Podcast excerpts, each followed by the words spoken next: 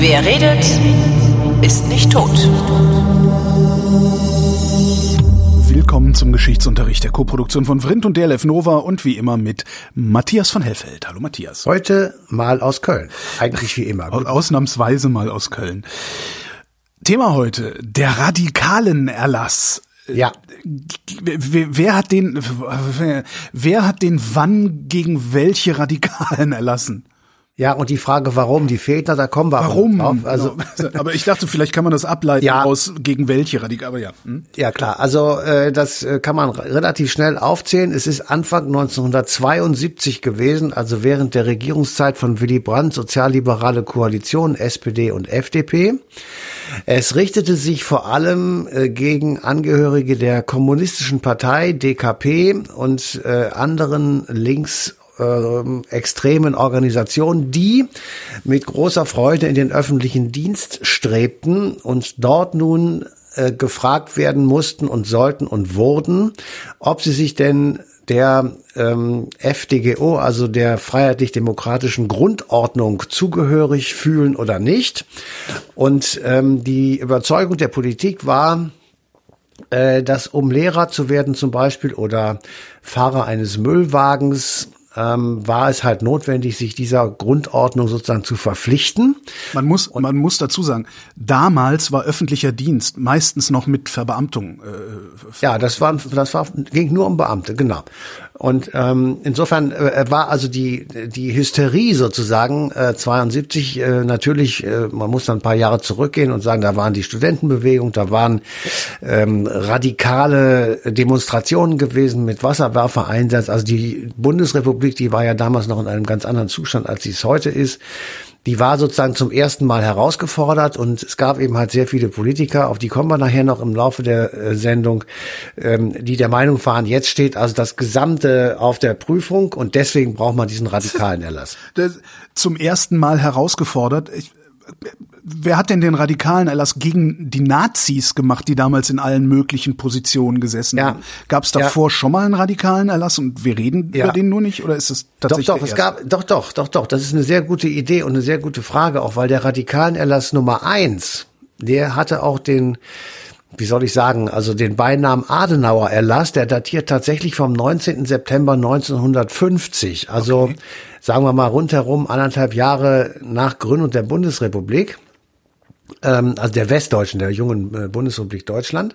Und da muss man jetzt tatsächlich so ein bisschen ausholen und sagen, was war das eigentlich für eine Staatsgründung? Und diese Staatsgründung, die ähm, haben wir alle in der Schule gelernt, war so ein bisschen von den westlichen Alliierten sozusagen abgesegnet und durchgedrückt und auch ähm, eindeutig präjudiziert.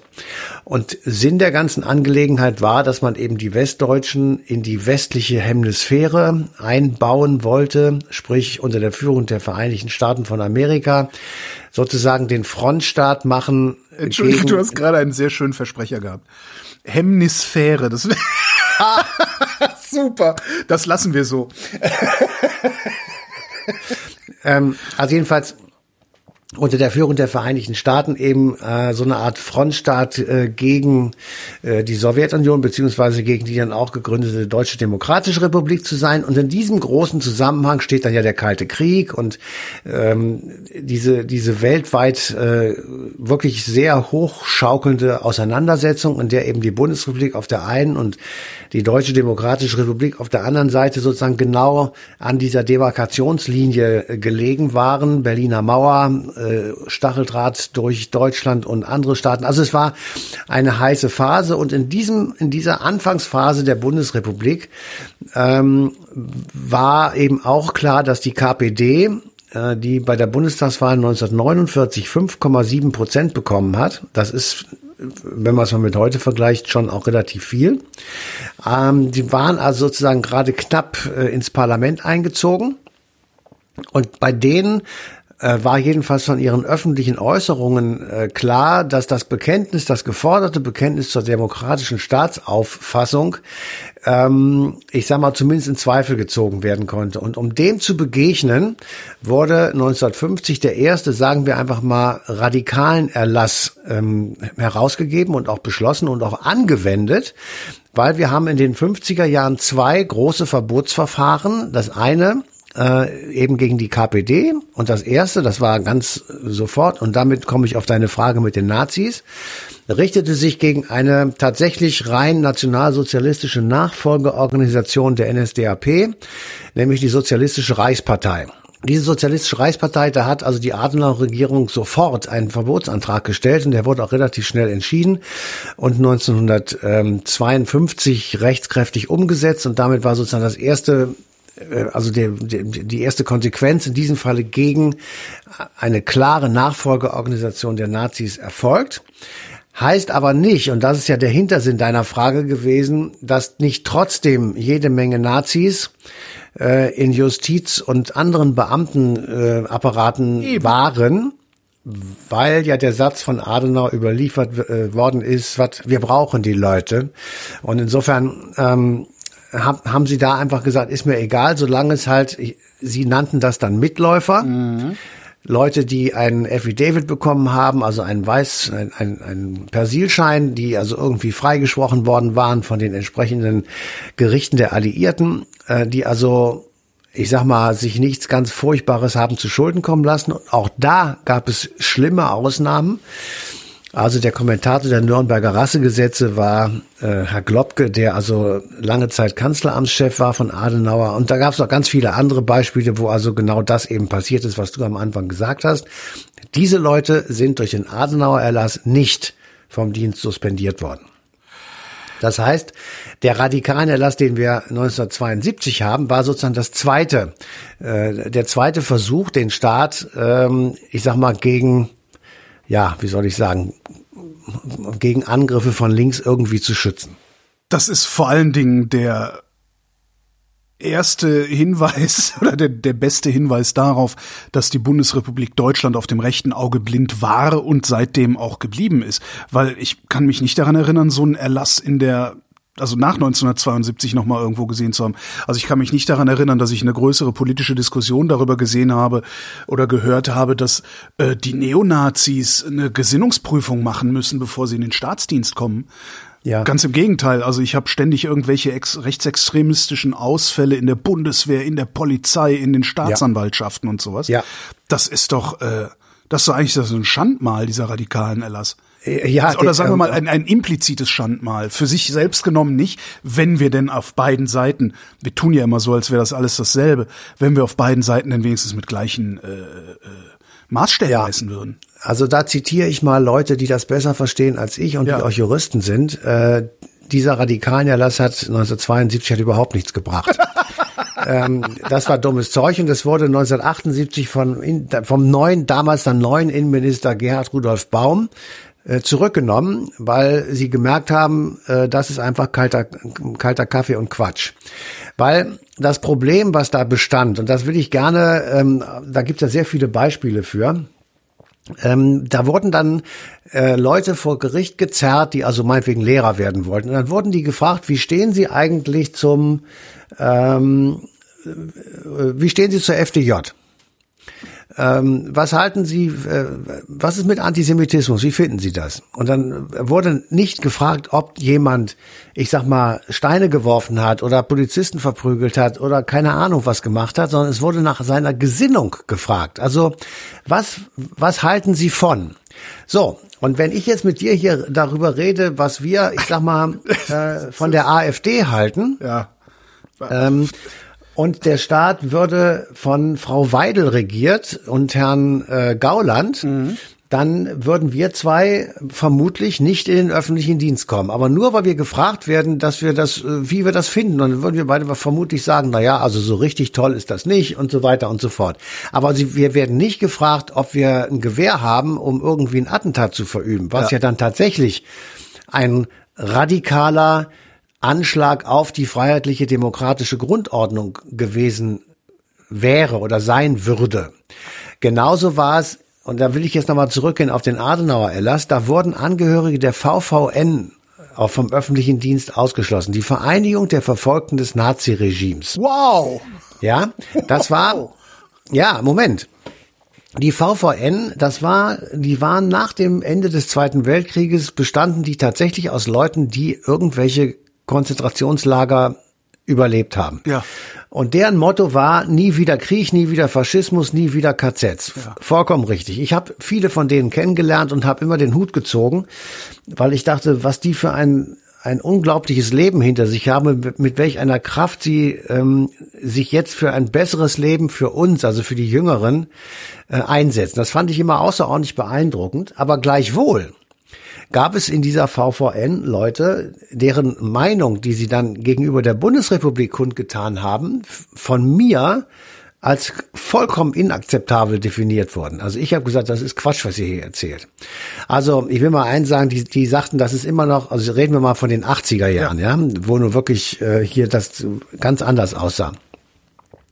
Da wurden, die lebten zum Teil mit falschen Namensschildern an der Tür. Ähm, die hatten, äh, die machten die Tür nicht auf. Man musste also eine bestimmte Klingelweise machen, damit überhaupt jemand die Tür aufgemacht hat. Und dann äh, sagten die, wir machen das, weil wir davon ausgehen, dass die Polizei hier die Tür aufbricht, wenn die wüssten, dass ich hier wohne und mich erschießt. Ja. Das war jetzt nicht einfach nur so gesagt, sondern das war ähm, deren Meinung. Und die haben sie auch kundgetan. Und da kann man dann sagen, gut, das finde ich jetzt nicht so wahnsinnig witzig, wenn man also alle Polizisten pauschal zu, ähm, ich sag mal, Mördern erklärt, die einfach naja. irgendwo reingehen und mit der Dienstwaffe rumschießen. Naja. Ja, also. Ja, machen wir weiter. Ich nee, nee, ich sag nur, das, äh, so, und dann, aber das zu differenzieren ist völlig unmöglich vor Gericht. Das ist, das geht nicht. Richtig. Äh, ja, das ist irre. So, und dann haben die einfach gesagt, wissen was, egal, du bist in dieser Vereinigung, da wissen wir, das gibt so und so viele Leute oder Prozent oder keine Ahnung, jedenfalls einen, einen wahrnehmbaren Anteil von Menschen, die einen Knall haben, im Sinne, was ich gerade erzählt habe. Das kann man auch verstehen, weil die eine bestimmte Erfahrung in ihrem Leben gemacht haben, wo, von der man sich wirklich nicht so, nicht so einfach erholen kann. Und äh, deswegen wollen wir aber trotzdem, dass ihr nicht unsere Kinder unterrichtet. So, und damit stehst du vor einem Problem, das äh, ist das ist nicht händelbar. Das geht nicht. Nein, Jedenfalls nicht in einer Demokratie. Dass du, dass du äh, Leuten sagst, ihr dürft nicht unsere Kinder unterrichten. Oder du meinst, ja, das dass mit der mit der Begründung, du bist in irgendeiner du hast einen Generalverdacht gegen die Polizei oder du bist in einer Vereinigung, die einen Generalverdacht gegen die Polizei hat. Genau. Dabei ist ja und das ist ja der eigentliche Witz an der Sache. Ich muss, das, wir haben eine ähnliche Diskussion haben wir hier jetzt auch seit ein paar Jahren, ähm, wenn man sagt, hier wir brauchen dringend eine Kennzeichnungspflicht für Poliz Polizeibeamte und Polizeibeamtinnen und wir brauchen dringend äh, äh, unabhängige Beschwerdestellen, wir brauchen dringend eine ja. Aufklärung über rechtsextremistische ja. Umtriebe und so. Und ja. mir dann immer gesagt ja, äh, du kannst ja nicht die Polizei unter Generalverdacht stellen. Und da sage ich ja, doch, ich kann nee. nicht nur die Polizei unter Generalverdacht stellen, ich muss sie unter Generalverdacht stellen. Ich gestatte denen nämlich in meinem Namen Gewalt auszuüben. Das heißt, ich muss alle Mechanismen, die mir überhaupt nur zur Verfügung stehen, voll ausschöpfen, um zu verhindern, dass sie äh, äh, ja, gemäß meines Verdachts irgendwie agieren, also dass sie äh, staatszersetzend oder sowas wirken. Das Aber heißt, das, das, heißt, im Grunde hätten die damals schon einen Schritt weiter denken müssen und sagen müssen, Moment mal, wie kann es denn überhaupt sein, dass wir hier eine Behörde oder ein, eine, einen Teil der Exekutive haben, den man überhaupt unter Generalverdacht stellen kann? Und dieses kann also du kannst nicht, das ist schade. Das, ja, aber das ist trotzdem, äh, ich, ich meine zu kurz gesprungen. Also du kannst nicht der Polizei den Generalverdacht oder der Bundeswehr den Generalverdacht unterstellen, nur weil sie Waffenträger sind, sozusagen Terror auszuüben. Ähm, was du machen kannst ist, und das finde ich mit dieser Kennzeichnungspflicht bei der Polizei auch sehr gut, die haben ja jetzt alle so eine Nummer am Rücken und, und aus welchem Bundesland sie kommen, ähm, dass man, und es wird alles aufgenommen mit so Helmkameras ähm, dass man sagen kann, wir möchten gerne eine Kontrolle äh, äh genau. ausüben genau. über das, was ihr da tut in unserem Namen. Und das Aber ist ja sagen, letztlich ein Generalverdacht. Nein, das ist kein Generalverdacht. Generalverdacht wäre, wenn ich sagen würde, wir müssen die jetzt komplett einzäunen, diese Jungs, weil da sind so und so viel Prozent äh, Radikalinskis dabei, die das, die die Waffe ausnutzen, um Leute zu erschießen, deren hm. Meinung ihnen nicht passt. Das, äh, also wenn wir das anfangen, dann glaube ich, haben wir ein echtes Problem. Das war im Übrigen auch damals nicht so. Also 1970, 72, nur noch mal, wir haben über die Anfangszeit der Bundesrepublik ja. geredet mit Kalter Krieg und Alliierte und die neue Bundesrepublik, die ein Frontstaat wurde, genau wie die DDR. Und da waren also relativ viele klar erkennbare Diskussionslinien zu erkennen. Mhm. In den 70er Jahren beginnend mit der Regierungs, äh, mit der, mit dem Regierungswechsel 1969 und dem beginnenden Ostpolitik und der überhaupt der Aussöhnung in Europa, hatte es im Bundestag eine, ich sag mal, eine Kampflinie gegeben. Und zwar zwischen der Union, die war in der Opposition, und den beiden Regierungsparteien.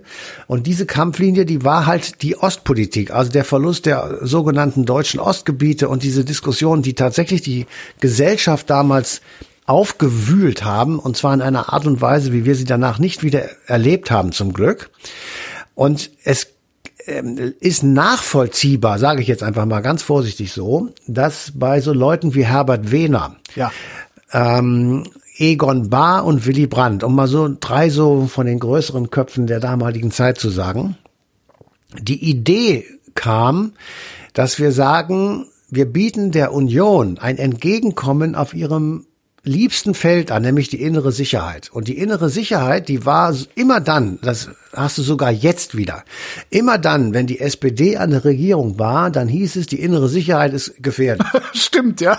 So, ja, und, ja, und damals war das auch so, weil nämlich ja. ähm, wir haben äh, natürlich war 1968, 69 äh, ging es auf deutschen Straßen wild zu. Das muss man jetzt nicht gutheißen, aber einfach mal so zur Kenntnis nehmen. Das stimmt. Es war so, dass da viel los war und viele Demonstrationen und weiß ich nicht, das hast du alles gesehen. Ja, ich, ähm, äh, ich, ich kenne diese Fernsehbilder von damals. Aber war ja. wirklich so viel los oder hat sich das, das irgendwie auf Berlin und Heidelberg konzentriert und ja, in Köln natürlich. hat keiner was In der Eifel war nix. Okay. Also in Köln war viel, in der Eifel war nix. Das stimmt. Das ist natürlich immer okay. in den Städten, das ist ja klar. Also in, hauptsächlich in den Universitätsstädten. Und deswegen hatten die auf einmal Angst, Universität. Ich höre schon, dass da kommen nämlich die Lehrer her. Und damals wurde gesagt, werdet Lehrer, aber wir haben zu wenig Lehrer. Dann hat alles Lehramt studiert und Sozialwissenschaften und so ein Kram, ja, und Politikwissenschaften, all dieser Pipifax. Mathematik hat keiner studiert oder nicht genügend. So, und dann haben die sich überlegt und dann haben die in, in der Union vor allem diskutiert und gesagt, wenn die alle unsere Kinder erziehen, dann ist doch klar, was passiert. Dann werden deren Kinder auf gar keinen Fall CDU wählen, sondern die werden irgendwie DKP oder was weiß ich, jedenfalls nicht CDU. So. Also das ist das Problem, das die Konservativen weltweit haben. Ne?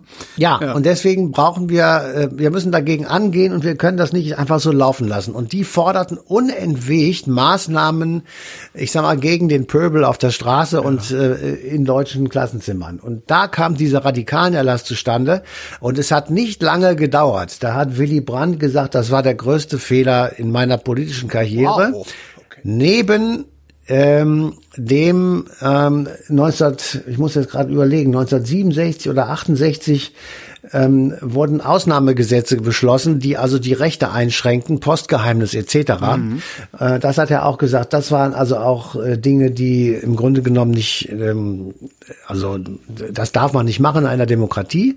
Und ähm, ich zitiere aus der Sendung, die wir dazu gemacht haben. Wir haben nämlich Gerhard Rudolf Baum zum Gesprächspartner gehabt und der hat gesagt, ähm, Freiheit kann man nur verteidigen, indem man Freiheit lebt. Und da hat er recht. Ähm, und diese, diese beiden radikalen Erlasse, ähm, beziehungsweise die Notstandsgesetze, die ich davor erwähnt ja. habe, das alles sind Einschränkungen gewesen, die die Freiheit massivst eingeschränkt haben. Und zwar nicht jetzt so wie bei, bei Corona. Das ist was völlig anderes. Naja, zumal bei Corona äh, die Einschränkungen ja auch ein Verfallsdatum haben. Und wenn ja, du dann genau. so ein Gesetz machst, genau. die, ne, das, das verfällt genau. ja erstmal nicht. Ist ja so, und jetzt könnte man einfach sagen, äh, ja, äh, die, die SPD und die FDP insbesondere, weil das ist ja natürlich die Freiheitspartei, für die war das noch ein bisschen komplizierter, ähm, die sind da so ein bisschen eingeknickt aber sie geben auch hinterher noch zu, also selbst Baum sagt, ja, es war tatsächlich so, dass wir wirklich ein bisschen Schiss hatten, weil ähm, die Agitation, die da auf uns zukam, die war schon relativ massiv. Und es war tatsächlich so, dass man denken konnte, Mensch, also wenn diese Leute jetzt unsere Kinder und Enkel erziehen, das, glaube ich, geht in die Hose. So, und ähm, diese Unterwanderung von links, die als Schlagwort da immer stand, das war natürlich Quatsch. Es, es gab keine Bedrohung des Staates, das ist Unfug. Aber das weißt du eben erst hinterher. Ja, weißt du, du musst ja auch mal sehen, also die Rechten ähm, ne, also hier so CDU, CSU, Teile der 1972 FDP. Ja, ja, trotzdem. Wir sind nicht heute. Ist schon klar. Aber ja, ja. heute wie damals eigentlich auch hast du rechts immer sehr, sehr wenig argumentative Kraft, die bestehenden Verhältnisse äh, zu rechtfertigen. Und wenn dann von links jemand kommt und das in Frage stellt und sagt, warum müssen eigentlich die Leute arm sein? Warum? Also dieser ganze, kennen wir ja das, ja, ja, das, das, das was von rechts kommt, ist halt im, im, im Wesentlichen, das haben wir schon immer so gemacht, das gilt es zu bewahren. Ja. Und das ist ein sehr, sehr schwaches Argument. Das heißt, so gesehen waren die wirklich in Gefahr. Das darf man denen nicht absprechen. Das ist natürlich Quatsch, insbesondere in der Rückschau. Aber für die damals war das, äh, das, das, das war existenzbedrohlich. Ne? Ja. Das wollte ich ja gerade, oder habe ich ja auch gesagt. Natürlich, es war für die, jedenfalls für manche war es tatsächlich bedrohlich. Und sie sind halt den Schritt gegangen, den sie besser nicht hätten gehen sollen, weil eben dieser radikalen Erlass, außer unfassbaren Aufwand nichts gebracht hat. Ich habe mal, eine, also 1978 wurde er so entschärft, dass er eigentlich gar nicht mehr sinnvoll war. Er, er wurde aber trotzdem weiter sozusagen durchgeführt. Bis 1992. Boah. Bis 1992 hat es dreieinhalb Millionen sogenannter Regelanfragen gegeben. Eine Regelanfrage bedeutete, der Holger Klein will Lehrer für Sport und Religion in Kleinwuppdichtata werden. Ja. Und dann kommt der Regierungspräsident von Kleinwuppdichtata und stellt beim Bundesnachrichtendienst eine Anfrage, ob der Holger Klein schon mal auffällig geworden ist. So, dann sagen die, ja, der hat mal, äh, ist zu schnell gefahren oder keine Ahnung, ja, irgendwie so ein Quatsch. Also das alles, was man irgendwo ja. über dich finden kann. Und dann hieß es aber, also in der DKP ist er nicht, bei der VVN macht er nicht mit und Demos macht er auch keine, hat er keinen Bock drauf. Okay, dann darf der. Und diese Anfrage, das musste ja, jedes, jede einzelne von diesen dreieinhalb Millionen Anfragen musste von einem Menschen beantwortet werden. So, ja, überleg dir das. Was ist das äh, Bundesamt für Verfassungsschutz oder wo ging das hin dann jeweils? BND. BND. BND. Bundesnachrichtendienst, okay. Ja, genau. So. Okay. Und dann äh, kam, kam dann also bei diesen dreieinhalb Millionen Regelanfragen kamen 2000, ja, 2000 Personen heraus, die mit einem Berufsverbot belegt wurden. Und die sind allesamt in Berufung gegangen und haben einen gewaltigen Aufwand in der deutschen Justiz hervorgerufen. Ja. Und bis, ähm, ich glaube, der letzte ist 2006 entschädigt worden. Und das, das wären alles Linke gewesen, also nicht diese Leute, die dann irgendwann irgendwelche CDU-Politiker auf deren Terrasse erschießen. Nein, nein, nein, nein. Es geht da, da also Oder die meisten waren tatsächlich von links. Okay.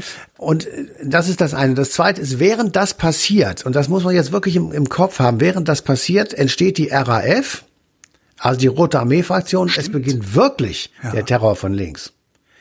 Also der, der deutsche Herbst 77, 78, so um die Zeit, also Ende der 70er Jahre, ähm, das war tatsächlich eine, eine äh, ziemlich beschissene Situation. Da, äh, das muss ich schon sagen, weil du hattest die, ähm, unentwegt die Sorge, dass du bei einer Verkehrskontrolle, die an jeder zweiten Ampel stattgefunden hat, von einem ähm, mit zitternden Händen da stehenden Jungpolizisten erschossen wirst, weil sie dem eine durchgeladene Waffe in die Hand gegeben haben und bei einer Verkehrskontrolle zielten die auf dein Auto.